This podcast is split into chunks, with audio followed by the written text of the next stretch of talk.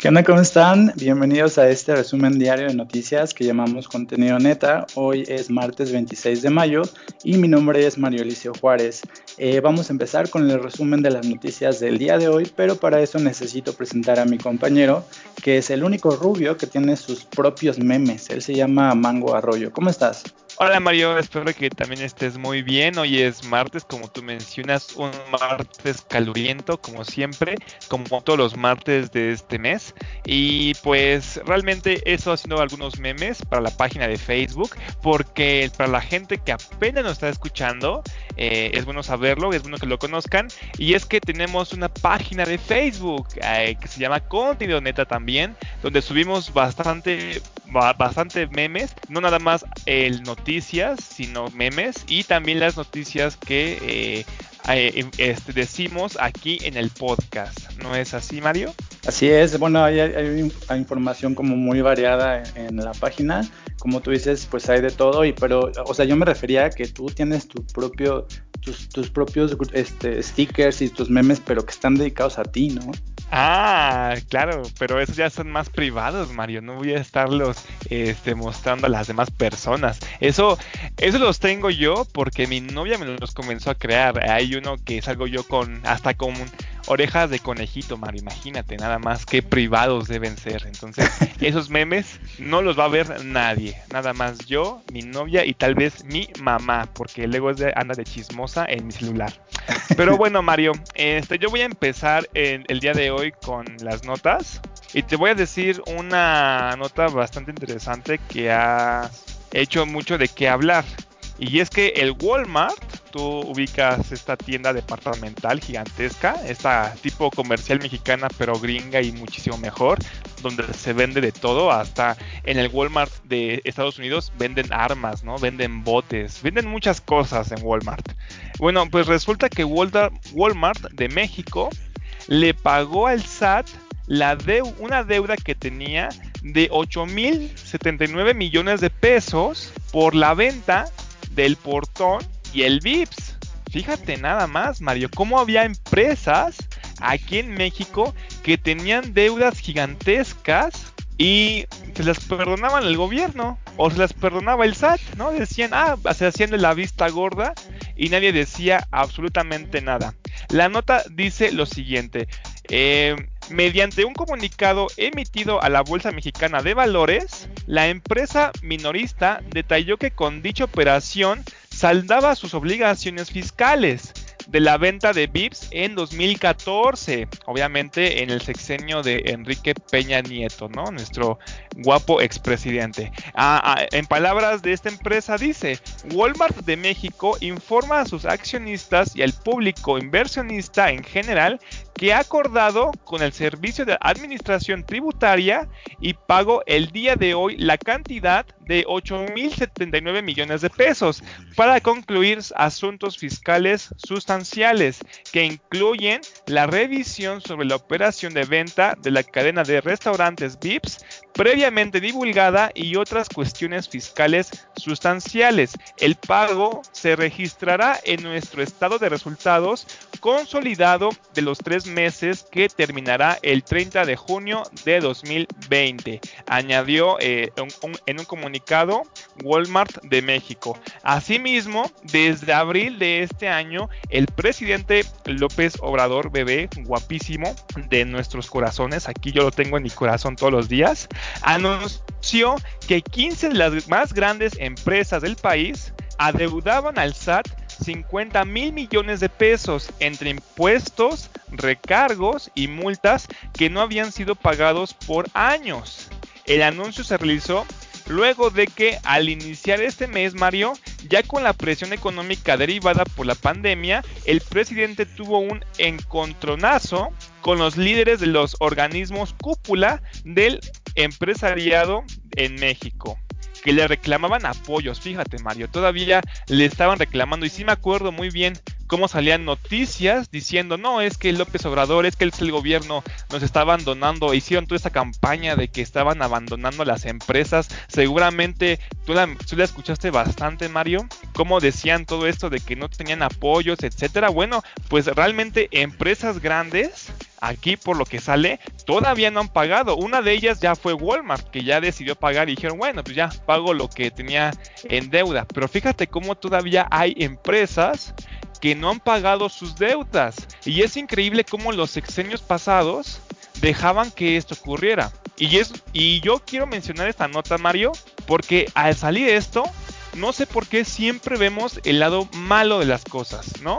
Siempre vemos, eh, vemos que el gobierno hace algo bien y luego luego comenzamos a decir, ah, bueno, pero pues todavía falta que hagan este que pague su deuda este Salinas Pliego, ¿no? A ver si hacen algo estos ineptos, ¿no? Pura ineptitud hay aquí en el gobierno. Entonces, hay que ver realmente el logro de las cosas buenas que está habiendo. ¿O tú cómo ves, Mario? Pues lo que me sorprende es que, o sea, según lo que entendí, hay como muchas empresas que tienen como estas deudas con el SAT y que ahorita pues están como diciendo, ah, ok, yo te debo tanto y pues ya me acordé que compré esta empresa, entonces te pago parte de lo que costó la adquisición de, la empresa y ahora como que se están poniendo al corriente y, eso es lo que está pasando con, con Walmart. ¿Es, ¿Es correcto? Es correcto y de hecho te voy a mencionar que el gobierno aclaró que 15 de las 15 que menciona este López Obrador, este muchos, según el SAT, cometieron fraude fiscal y cae en la esfera del derecho penal. Entonces es difícil eh, cobrarles o hacer que paguen directamente, como en el caso de Walmart, porque se quieren ir directos a la vía penal, diciendo, pues bueno, yo por qué voy a estar pagando todo esto. Todavía son descarados, Mario, en todo este sentido. Entonces, obligar a una empresa grande a pagar resulta bastante complicado. Una de las primeras en responder fue también esta América Móvil, propiedad de Carlos Slim, el hombre que, el Carlos Slim, el hombre que posee la mayor fortuna en México. El 18 de febrero pasado, la compañía informó que había pagado 8.289 millones de pesos Mediante un comunicado enviado a la Bolsa Mexicana de Valores, la empresa de Slim detalló que el pago de la multa se realizó de manera voluntaria y acorde con la legislación aplicable a enero del 2020. ¿Qué quiere decir esto, Mario? Pues que es eh, la época de las pagas, ¿no? No es posible que estos, estas deudas apenas se estén pagando, ¿no? O sea, que se hayan hecho deudas, eran cosas que seguramente nunca pensaron en que iban a, terminar pagando este tipo de deudas, Mario. Entonces, eh, el pasado 14 de febrero, el SAT reclamó el pago de 3.881 millones de pesos al grupo Alsea por la adquisición de las marcas Vips y Starbucks en 2014. El hecho fue informado por la operadora de restaurantes a la BMW. Alsea planteó que el SAT le solicitaba el pago de 3.881 millones de pesos por supuestos ingresos en la adquisición de bienes. La multa incluiría actualizaciones de los recargos y las multas. La empresa detalló que se encuentra evaluando las alternativas legales con que cuenta para impugnar dicha resolución, ya sea por la vía administrativa o judicial. Aquí es un claro ejemplo, Mario, de una empresa que no quiere pagar sus deudas, que se quiere hacer bien menso y que se quiere ir directo hacia las vías penales o judiciales. ¿Cómo ves, Mario? Pues no, no sé qué pensar, o sea, ahora que lo dices, pues si apenas están pagando la adquisición de Starbucks, o sea, eso ya pasó hace mucho, entonces no sé si tiene que ver con esto que, este tema del que hablábamos hace unos meses, que era como la, la condonación de los impuestos, pero en realidad es muy confusa la información que me das, o sea, se me hace como medio mañoso se me hace como que es una es como un pago de favores, no sé, estoy muy confundido con tu nota. pues sí, bueno, el, punto es que aquí es que realmente ahorita Walmart pagó. Ya hay que ver si realmente los demás, las demás empresas surgen y ahí hay que ver si realmente comienzan a pagar. En la página de Facebook voy a dejar una lista de la que son de las 15 empresas que son las más grandes y que ahorita actualmente son las que más deben al SAT. Entonces, aparte de Walmart, están estas 15, bueno, Walmart estaba dentro de estas 15 empresas, entonces hay que ver realmente cómo proceden las demás empresas. Pero yo nada más llamaría a los mexicanos que nos escuchan que pues realmente chequemos todo esto. Realmente está bien que estén pagando todo este tipo de deudas, porque eran deudas. Imagínate, Mario, no es posible, lo vuelvo a repetir y lo repito cuantas veces sea necesario, ver cómo en los exenios ni siquiera se mencionaba esto, ¿no? Entonces nada más acabaría mi nota en este sentido, Mario. Muy bien, pues esperaremos eh, pues para ver cómo continúa esa información, porque seguramente va a haber empresas que seguirán como la acción de Walmart y empezarán a pagar este lo que deben o a, abonar un poco de lo que deben al SAT. Y pues sí quiero ver cómo se desarrolla esto porque no sé exactamente a dónde va. Bueno, pues eh, yo traigo una nota que viene directamente de tu página amiga Sopitas, donde habla precisamente de J.K. Rowling, que es la autora de la saga de libros de Harry Potter, y donde está anunciando que tiene un nuevo libro, que es un libro infantil y que va a publicar de manera gratuita o que va a estar disponible para la gente gratuitamente, que se llama The Ica Book. Entonces, platica en esta nota que este libro lo realizó, lo fue escribiendo eh, cuando terminó de escribir los libros de Harry Potter, cuando escribió Las Reliquias de la Muerte, que es el último de los libros publicados de esa saga, eh, terminó de hacerlo y empezó a escribir este libro infantil y que pues no tenía como intenciones de publicarlo, que era un libro que estaba dedicado a sus hijos y que incluso les lee a sus hijos todas las noches cuando los lleva a dormir y que sentía que era algo como muy íntimo, como algo muy familiar, pero a partir de la cuarentena o a partir del aislamiento en el que, en el que está pues Inglaterra, igual que otros países, pues tomó esta decisión de publicar este libro. Primero lo que va a hacer es publicarlo poco a poco de manera diaria a partir del día de hoy, 26 de mayo, y hasta el día 10 de julio en su página web. Y el, en noviembre va a tener ya una edición impresa que se va a ayudar o que va a ser alimentada con las ilustraciones que los niños envíen de este libro, obviamente los niños que ya lo hayan leído, y pues les está pidiendo por medio de un concurso que hagan como ilustraciones o dibujos de este cuento y que las manden para que con estos eh, dibujos pueda ilustrar el libro que será editado en, en, noviembre. Entonces es una muy buena noticia porque pues ya tenía como un rato sin, sin publicar nada. Recordemos que J.K. Rowling tiene pues estos siete libros de Harry Potter, pero aparte eh, pues está escribiendo o tuvo que hacerse cargo del guion de la saga de Animales Fantásticos, que no es un libro que exista publicado, sino que a partir de que se produjo la primera película, eh, la, compañía Warner Brothers le pidió que escribiera una nueva saga o que hiciera como varios, eh, varias historias a partir de esa y pues eso es lo que ha estado haciendo, pero esos no eran unos libros publicados, son parte como de la historia nueva. Entonces, esta es una buena noticia porque aparte de ser gratuito, pues tú puedes ir viendo en su página oficial, puedes ir viendo qué es lo que va pasando diariamente y pues en la explicación de, de, qué trata este libro que se llama The Ica Book, ella eh, en su Twitter explica lo siguiente. Dice, es una historia sobre la verdad y el abuso de poder. No pretende ser leída como una respuesta a nada de lo que está pasando en el mundo ahora mismo. Los temas son contemporáneos y podrían aplicarse a cualquier época o país. No hay spoiler alert porque realmente no dijo nada, o sea, no, no sé exactamente de qué va la historia, pero dice que está dirigida a niños entre 7 y 9 años. Eh, dice que pues es una historia que no tiene que ver con Harry Potter, que es una historia como mucho más eh, para niños más pequeños. La información dice pues que está disponible a partir del día de hoy, entonces ya la puedes empezar a, leer y a descargar. Ok, me parece perfecto. Eh, si me, sobre todo esta parte que mencionas acerca de que yo que los niños pueden mandar su dibujo y que con estos van a, va a poder ilustrar la historia o el libro o el cuento que ella está escribiendo. Entonces, aquí te pregunto, Ah, ¿Realmente habrá un límite de edad, Mario? ¿O yo también puedo mandar un dibujo mío? Porque yo soy súper fan de su trabajo y de su obra, Mario. ¿Eres, ¿Eres, fanático de Harry Potter? eso es una mentira.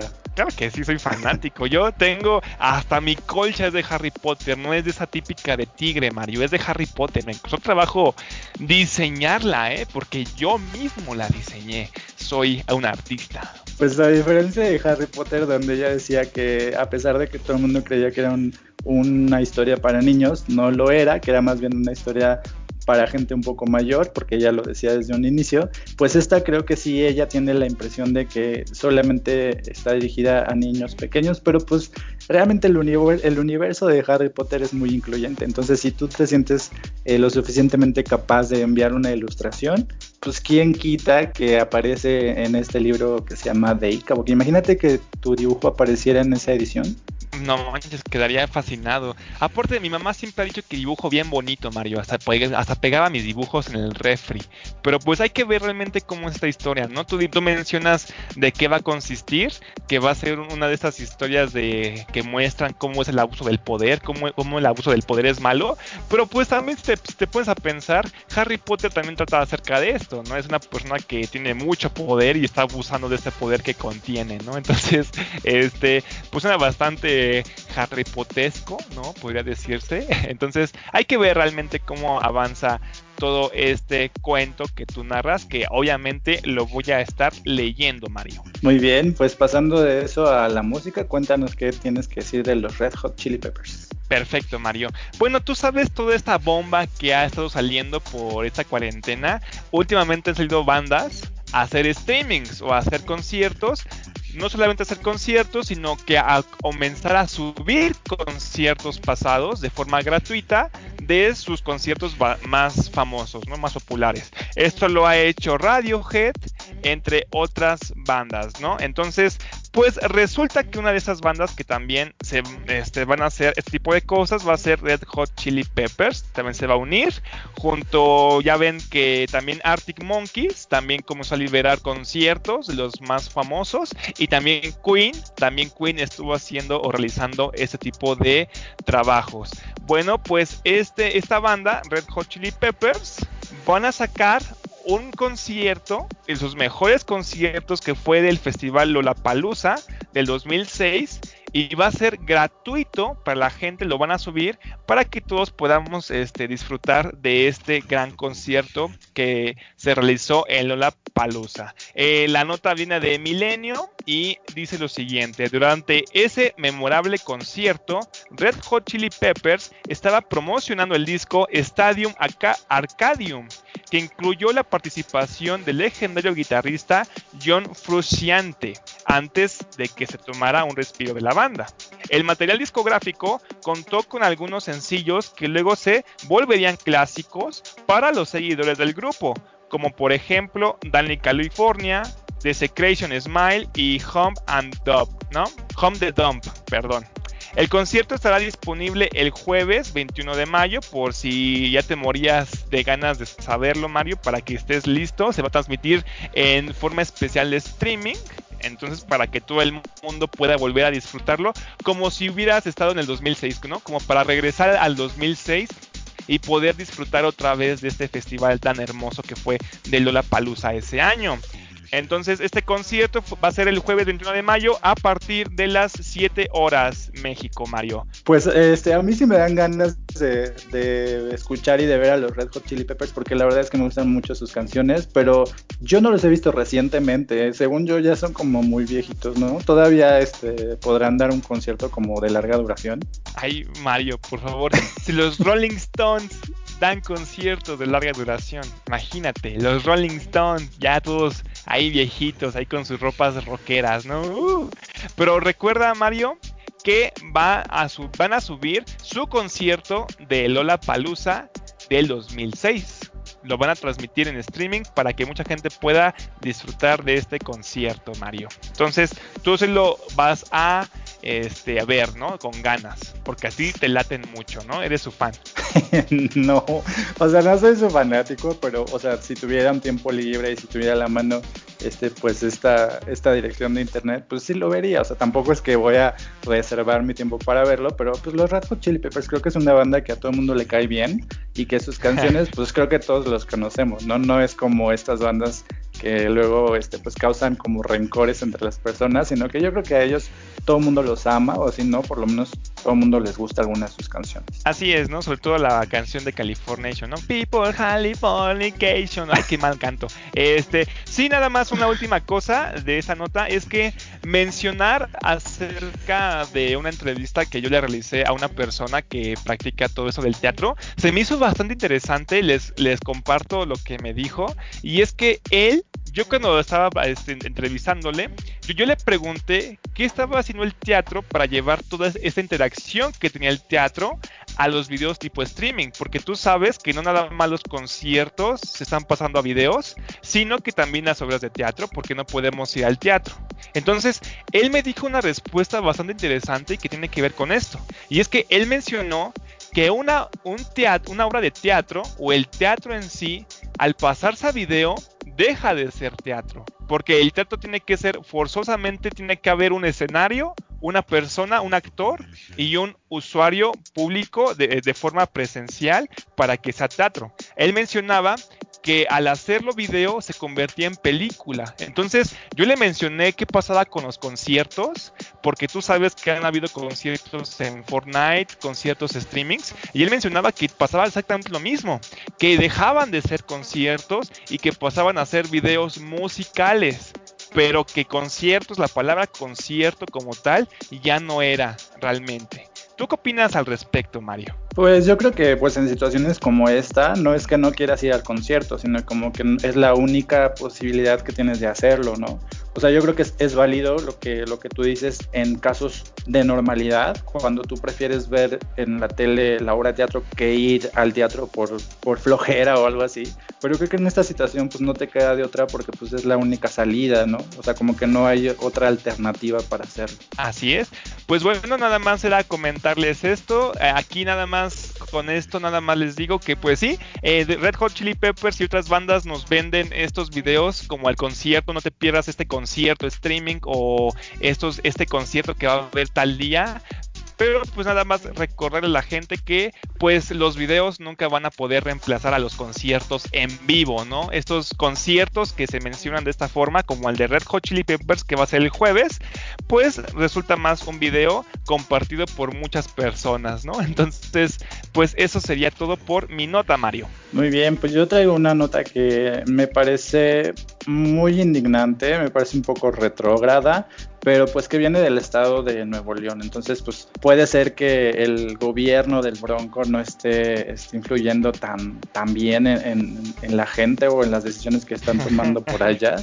Y pues bueno, esta nota no viene de Sopitas, esta nota viene de la jornada y hablas, habla acerca de cómo el Congreso local tenía que votar el día de hoy, pero pues ya en el transcurso del día este, sucedió que que pues pusieron la votación para el día jueves, pero el día de hoy tenían que haber votado por un proyecto de ley, eh, una iniciativa que se llama el PIN parental. Eh, esto tiene que ver con eh, las asociaciones de padres de familia y otras asociaciones, entre ellas la Unión Neoleonesa de Padres de Familia, la Asociación Estatal de Padres de Familia, Familias Fuertes Unidas por México y esta, este grupo basura que se llama Frente Nacional por la Familia.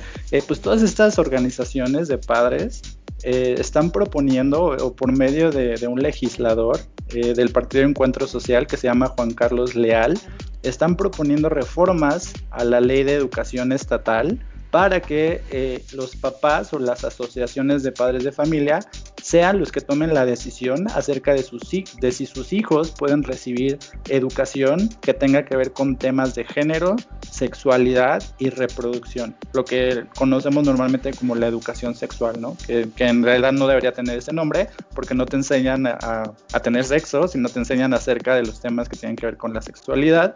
Ellos están proponiendo precisamente que a través de este cambio en la ley, ellos sean por encima de los maestros, por encima de, las instituciones educativas, todo, de toda la, estructura educativa que existe en el país y en el Estado, que ellos sean los que deciden qué tipo de temas se les inculcan a sus hijos. Y pues bueno, esto hoy no se resolvió, pero el jueves tiene que resolverse y pues me parece que sería un punto clave para ver que hasta dónde puede llegar eh, la influencia religiosa en el país y de qué manera esto podría perjudicar la educación básica o la educación Jennifer Aguayo, que es integrante de la organización, eh, de una organización que se llama Movimiento por la Igualdad, eh, menciona o está diciendo en las declaraciones que vienen en esta nota que esta ley está violentando no solo el proceso legislativo, sino el espíritu del constituyente federal que habla de la naturaleza universal, democrática, científica y laica de la educación en nuestro país. Y yo creo que tiene mucha razón, porque pues eh, por encima de lo que los papás piensen, de las creencias religiosas de un grupo, de que el Estado de Nuevo León tenga como esta influencia tan fuerte de, la religión en general, pues eh, la ley marca que la educación pública al menos debe ser laica y pues en este caso, este tipo de temas que con los que están queriendo tratar, pues sí tienen que ver con una creencia religiosa y pues esto no puede ser posible o no puede ser factible. Entonces, pues ellos están como ahorita en este debate, o sea, por un lado está el movimiento por la igualdad, que son este, diputados este, locales y gente que está asociada con, este movimiento que, que no, no, acepta este tipo de cambios y por el otro lado pues están todos esos frentes eh, familiares, entre comillas, que apoyan o que quieren que sus hijos eh, reciban solamente los temas que ellos quieren. ¿Cómo ves? No, pues sí se me hace bastante grave, Mario, porque imagínate cuánto avanzamos en México para lograr todos estos derechos que tienen esas personas y pues se va a la basura con esto. ¿Y qué te, esperas, Mario, con un estado que tiene de gobernante una persona que se dedica a la crianza de caballos y que quiere mocharle la mano a los, a los rateros, Mario. Ya hasta que hasta cuando fue eh, ahora sí que de estos candidatos a la presidencia, él quería quitarle el salario mínimo, o sea, quería desaparecerlo. Imagínate cuántas sandeces se dijo, dijo cuando quería ser candidato. Entonces ahí todo México pudo conocerlo con más detalle qué y mentalidad tenía este gobernante. Entonces, pues aquí yo lo que veo en tu nota, Mario, es que les, les va a pegar muy duro a la gente de Nuevo León, pero sobre todo a los niños que sean homosexuales, ¿no? O, que tenga unas otras preferencias, no de acuerdo, no, no, no conforme a lo que este, está diciendo las religiones, como tú mencionas, que nada más deben haber personas heterosexuales de por medio.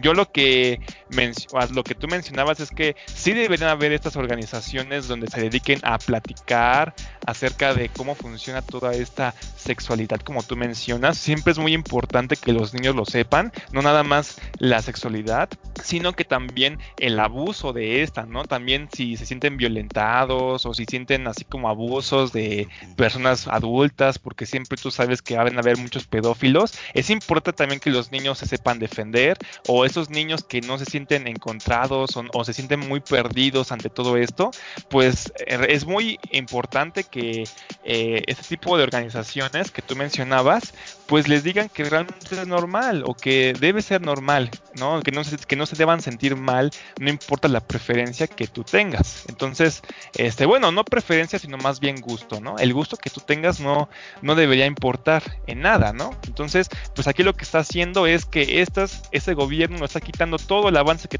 tuvieron y pues lo van a comenzar a ver algo malo. ¿O cómo ves, Mario? Pues mira, dejando de lado esto tiene que ver con la ideología de género, que es lo que tú mencionas, o sea, las orientaciones sexuales y todo esto, o sea, dejando de lado eso, aquí hay un tema que es muy grave, que es que las asociaciones de padres de familia no tienen o no deberían tener el derecho de decidir acerca de los planes de estudio o de las temáticas que se inculcan a los niños, porque por eso hay una, una institución eh, que regula o que se encarga, que es la Secretaría de Educación Pública, de los contenidos que se imparten en el país. Entonces, pues esto, esto a mí me parece que va en contra de la ley, precisamente por lo que te digo acerca de la, educación laica, pero también hay otra cosa.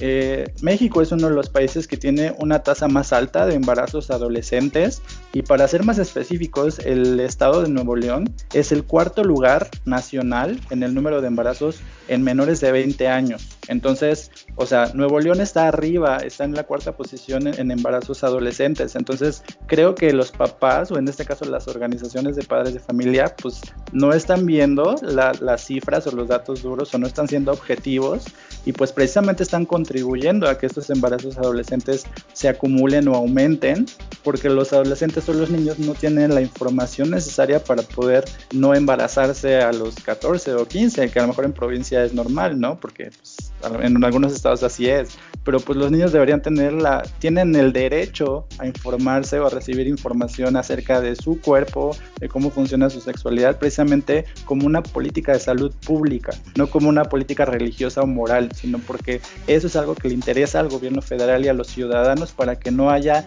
más embarazos no deseados o no planeados y para que precisamente no haya niñas que se embaracen y que tengan problemas con ese embarazo. Sí, así es, tienes toda la razón eh, lo que tú mencionas, Mario. Y pues sí, si no se trata de esta información como es debido, o sea, que realmente sea el gobierno que se esté eh, dedicando a eso y no las familias como tal, como tú mencionas, porque siempre van a tener esos puntos, ¿no? Religiosos, pues van a estar ahora sí que arruinando las vidas de los pobres niños que no saben absolutamente nada y nada más quieren este placer de la vida, ¿no? Entonces hay que tener cuidado con todas estas cosas, sobre todo a los padres que tal vez nos puedan llegar a escuchar, ojalá y nos escuchen, pues que realmente no se metan tanto en esos puntos de vista y pues dejan realmente hacer eh, ese trabajo a, los, a, la gente que realmente sí sabe de la materia, ¿no? De la rama. Tienen que informarle a los niños de las escuelas, todo este tipo de cosas. No, solo, no deben ya dejar de callarse o no deben ya comenzar a ver, ah, es que la sexualidad es como un tema tabú, no debe comenzar a pasar este tipo de cosas otra vez, Mario. Exacto, tú eres profesor de matemáticas y pues a ti no, o sea, tú sabes por que estás preparado en lo que haces. Y pues imagínate que un día un papá llegara y te dijera, no quiero que le enseñe a mi hija las tablas de multiplicar. O sea, pues si para eso hay, unas, hay un plan de estudios, para eso hay gente que sabe acerca de la educación y, por eso hacen los planes de esa manera. Pero bueno, a mí me parece un tema que es bastante importante y que sería muy malo para el, el Estado de Nuevo León que esto se cumpliera. Y lo único o con lo que quiero terminar esta nota es algo que dice Mario Rodríguez Plata, que es también integrante del Movimiento por la Igualdad y que dice eh, que esta ley propicia la segmentación de la educación que se impartía o que se impartirá a niños y niñas y adolescentes al inculcar en ellos el parecer de los padres y de las madres basándose en sus prejuicios de corte religioso o moral, despreciando con eso lo establecido por el texto de la actual legislación. Entonces con eso este, pues yo quiero terminar para que pues podamos pensar un poco más en esto y sí es muy importante este tema demasiado importante, Mario, muy importante. Y pues bueno, yo quiero eh, continuar con el podcast hablando de este gobernante y hablando de Nuevo León. Yo quiero comentar también que este gobernante eh, es, uno de los gobernantes o, gobernadores, Mario, que quiso imponer sus propios sistemas de semáforos. Entonces, aquí va, fíjate, no es la, la, única cosa extraña que quiere hacer este bronco. Y te voy a leer la nota, que tiene mucho que ver. Dice, mi nota dice lo siguiente, el semáforo por COVID-19 es federal y así lo precisa el gobierno. Entonces te lo voy a leer. Aquí dice, ante la petición de algunos gobernadores a la federación para operar sus propios semáforos sanitarios frente al COVID-19, y por lo tanto los ritmos de reapertura de actividades, la Secretaría de Gobernación, Olga Sánchez Cordero, que pues, nunca la he visto mucho, de hecho siento yo que a veces no sirve para nada, pero bueno, ella mencionó, Olga Sánchez Cordero, advirtió que el mecanismo es federal y por tanto no puede haber resoluciones locales porque sería un completo desorden. Entonces, ella menciona, el semáforo debe ser federal. No podemos tener consideraciones de semáforos locales porque entonces sería una descoordinación total en nuestro país de que cada quien tiene su propio semáforo, cada quien abre cuando quiere, cada quien cierra cuando quiere. Dijo durante una conferencia de prensa para hablar de la atención a las mujeres. Horas antes, la responsable de la política interna participó en la sesión de la conferencia nacional. Entonces, ¿cómo ves esto, Mario? Ah, ¿Estás de acuerdo con lo que menciona esta Olga Sánchez Cordero acerca de que no podemos estar haciendo cada quien lo que queramos? Mario, ¿tú cómo ves todo esto? Pues es que ya, ya lo habíamos mencionado. A mí me parece que esto del semáforo nada más hace un desorden a nivel estatal. O sea, cada estado tiene su propia situación, entonces como que a partir de que les dijeron que, lo, iban a hacer gradualmente y de que el semáforo iba a ser diferente en los estados, como que fue una luz verde para que cada gobernador dijera, ah, pues aquí la, el contexto es que yo, el subtexto más bien es que yo puedo hacer lo que yo quiera. Entonces, pues sabemos que hay un grupo de gobernadores que es como en Star Wars, están como en contra del gobierno federal, ¿no? Entonces, no sé, o sea, está esta parte que, de, que, que decías tú el otro día de que los gobernadores, pues como al ser los estados autónomos, pues pueden hacer o son libres de hacer lo que quieran. Y también está esta parte de que la presidencia les reclama porque no hacen lo que ellos dicen. Entonces, pues no sé, para a mí me parece que el problema en sí es el semáforo. Bueno, es que ponte a pensar que el semáforo pues es una ayuda bastante visual para entender más o menos cómo está funcionando todo esto de los contagios, ¿no? ¿Qué estado es el que a peor le va, ¿no? Y a qué estado es el que mejor le va. Eh, de acuerdo con la nota dice que algunos mandatarios buscan generar y controlar sus propios semáforos sanitarios, otros dijeron que antes de que se dé conocer cuál entidad está en rojo y cuál puede cambiar a otro color, los estados deben ser consultados para determinar si en efecto hay condiciones de reactivación. En tanto, a través de redes sociales, distintos mandatarios hicieron comentarios ante la próxima conclusión de la Semana Nacional de Sana Distancia, que tú sabes, Mario, que esta sana distancia termina el primero de junio. Entonces, eh, el gobernador de Guerrero menciona, Guerrero sigue en semáforo rojo y con un crecimiento exponencial de contagios de COVID-19. Necesitamos un alto total a la movilidad para lograr salir de la pandemia. Otro gobernador que salió a hablar fue este Alfredo de Mazo, diciendo que para, este, tener un regreso seguro a las actividades tenemos que realmente estar eh, respetando a ese semáforo. Pero aquí el gobernador de Aguascalientes dijo, la economía no podía continuar pausada y en Aguascalientes, como en el resto del país, estamos listos para su reactivación. Entonces, tú puedes, tú ves todo lo que dicen estos gobernantes, sobre todo los que se oponen más a esto del semáforo, pues o son obviamente los del PAN, son estos gobernadores que ya se hicieron su propio grupito, su, su secta ahí extraña que se van todas las noches a hablar entre ellos, que es el de Jalisco, el de Guanajuato, Aguascalientes, etcétera, ¿no? Ellos en Tamaulipas, ellos se reúnen y dicen, no, no, que estamos mal, gobierno feo, malo, malo, malo, ¿no? Entonces, hay que ver realmente cómo hay muchos gobernantes que realmente sí están en contra de todo lo que dice el gobierno, Mario. Entonces, aquí yo lo que preguntaría o lo que me entraría en duda es si realmente lo hacen por como tú que no entiendes muy bien cómo es el semáforo, que realmente no están viendo que o están viendo que trae más desorden al país o simplemente lo están haciendo por capricho porque siempre quieren estar en contra de lo que dice el presidente López Obrador. ¿Tú qué opinas de todo esto, este Mario? ¿Tú piensas que es capricho o que realmente sí no, no tiene sentido todo esto? Pues yo más bien pienso que el problema va a ser cuando el, un gobernador, el gobernador de alguno de estos estados de una información y el gobierno federal de otra, ¿no? Porque ya ves que a veces las cifras no le coinciden al gobierno federal, entonces imagínate que un estado diga ya estamos en semáforo naranja o ya estamos en semáforo verde, ya, ya todos pueden salir a trabajar.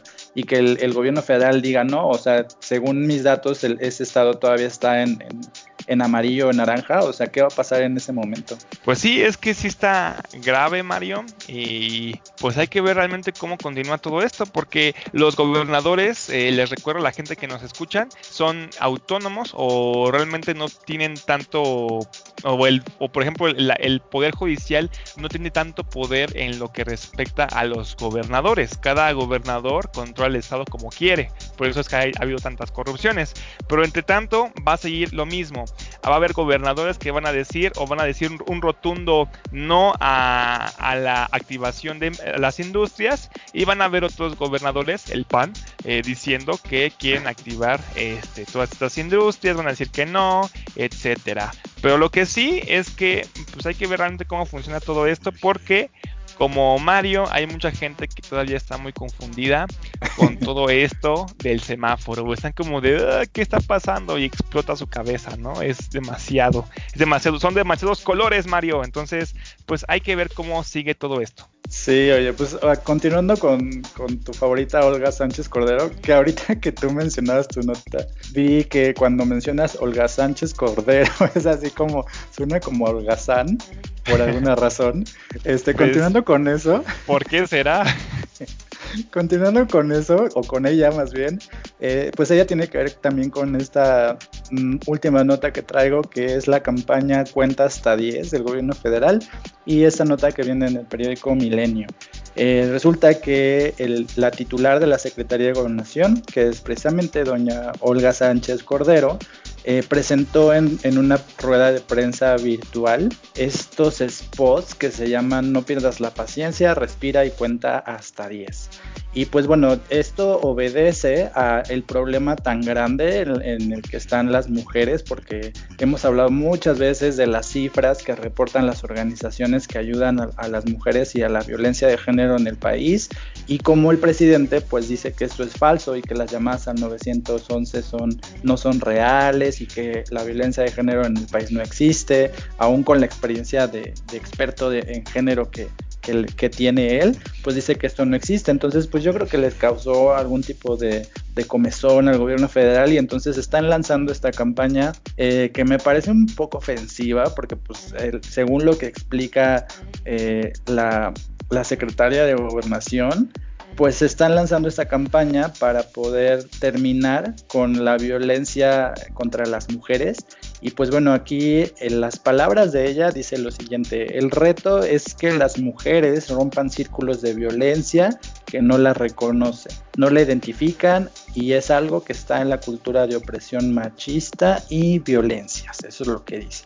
Y pues está diciendo que esta campaña eh, pues está buscando como detener esta violencia, pero pues yo me pregunto qué tanto es capaz una campaña de detener estos asesinatos, porque pues según lo que hemos visto, pues las, los asesinatos contra mujeres pues son muy sádicos, ¿no? Son como muy, o sea, son crímenes realmente de odio, porque no, no las asesinan así como con un disparo, sino las torturan, las violan, o sea, es algo mucho más enfermizo, que pues obviamente una campaña como esta, pues no, no creo honestamente que, que detenga esta violencia, ¿no? O sea, si tú eres un, un este, psicópata o, una persona que tiene este tipo de odio dentro de él, pues no vas a ver estos spots y te vas a detener a hacer lo que estás planeando hacer, ¿no? Yo creo que es necesario una estrategia mucho más fuerte de seguridad pública para poder detener esto y pues en los datos que está dando en esta nota dice que ya han profesionalizado en perspectiva de género y derechos humanos al personal que trabaja en el 911,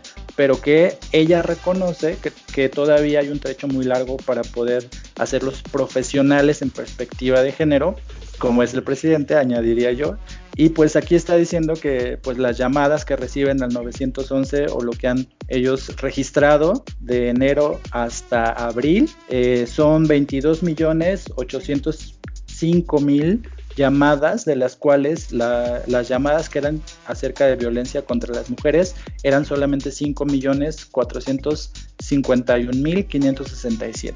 Eso es lo que ella está diciendo como en sus cifras. Entonces no sé si tú has visto la campaña eh, o si no la has visto, pero pues no sé no sé, me parece absurdo que, que, piense que una campaña mediática o unos carteles van a ayudar a frenar este nivel de violencia que hay contra las mujeres y pues no sé si le salga. Este, pues yo tampoco lo creo, Mario, es un tema bastante complicado.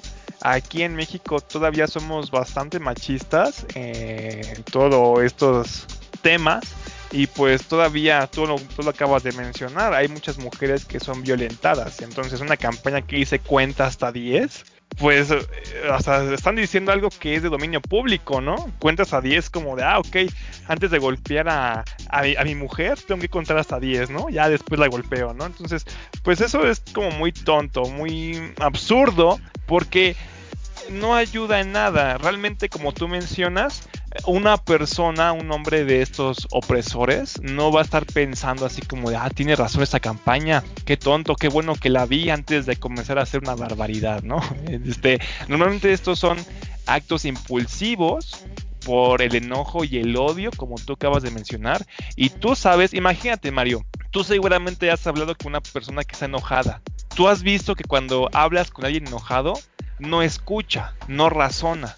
Entonces, si esta persona enojada está enojada, y no razona con escuchar a alguien hablar, menos lo va a escuchar leyendo esta campaña, ¿no? O escuchando la campaña. Entonces, pues tienen que ver otras alternativas, Mario. Pues yo me acuerdo, no sé si bien en los noventas había una campaña igual como contra el maltrato infantil, que era igual cuenta hasta 10, como de antes de pegarle a tu hijo, de darle un cachetadón, cuenta hasta 10, o sea, no funcionó. O sea, a mí me parece que el gobierno federal debería de venir como con estrategias de, bueno, vamos a aumentar en los años de cárcel para gente este, que maltrata a las mujeres.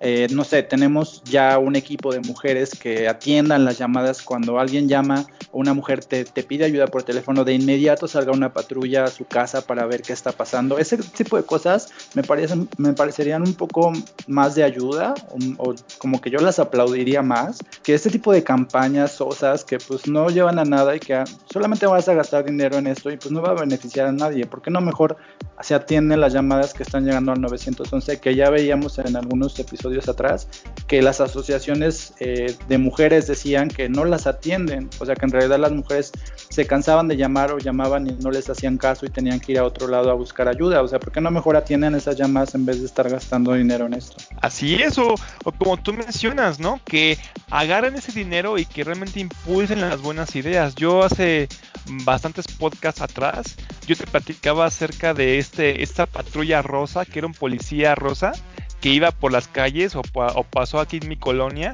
que era exclusivo para los casos de las mujeres, era, era policía rosa. Entonces, esto es bastante interesante, pero el problema, o sea, a mí me gustó esa idea. Dije, órale, pues está chido que ya hayan puesto esos policías rosas que se dedican únicamente a los casos de las mujeres. El problema aquí es que nada más lo vi una vez y ya no lo he visto, ya no lo he vuelto a ver, Mario. Entonces, son buenas ideas, pueden llegar a tener bastante ideas mejores que esa campaña. Solamente es pues que realmente el que está administrando todo este presupuesto, pues que realmente le digan realmente qué es lo correcto, ¿no? No estar gastando dinero a lo menso. Si tú mencionas que hace años atrás hicieron una, una campaña como esta, muy similar con los niños y no funcionó, pues entonces hay que aprender los errores del pasado, Mario. Pues sí, pues yo no sé este, qué esperen obtener con esta campaña, pero entre esta nota y la nota de Nuevo León, pues realmente no sé qué, piensa la gente. Pero bueno, no, no, sé si tú tienes otra cosa que, que, decir antes de decir vaya este episodio. Este, pues nada más eh, comentarles que tenemos una sección de entrevistas bastante interesante. Ahí pueden escuchar todo lo que nos comentan estas personas. Escúchenlo. Siempre tiene algo que comentar, algo que ustedes no saben y que seguramente en esta sección de entrevistas se pueden enterar. Como yo, por ejemplo, que cité una de estas entrevistas. Entonces, pues eso sería todo por el día de hoy, Mario. Espero que estés bien. Espero que te sigas arreglando tu bigotito. Sé o tengo entendido que en algunos trabajos van a, a obligar a la gente con barba a quitársela. Entonces, mi pregunta es, ¿te vas a rasurar tu bigote, Mario? Pues eso no lo sabremos, te lo diré cuando suceda. Pero mientras tanto, pues te dejo para que tú hagas, bueno, primero para que escuches o leas el capítulo del libro de J.K. Rowling y después para que hagas tu respectivo dibujo y se lo mandes para que lo puedan publicar. Ok, Mario, pues yo te dejo para que te prepares para el concierto de Red Hot Chili Peppers que será el jueves. Entonces, pues nos vemos, Mario, cuídate mucho y suerte. Te escucho mañana. Sale pues. Nos vemos. Bye. Bye.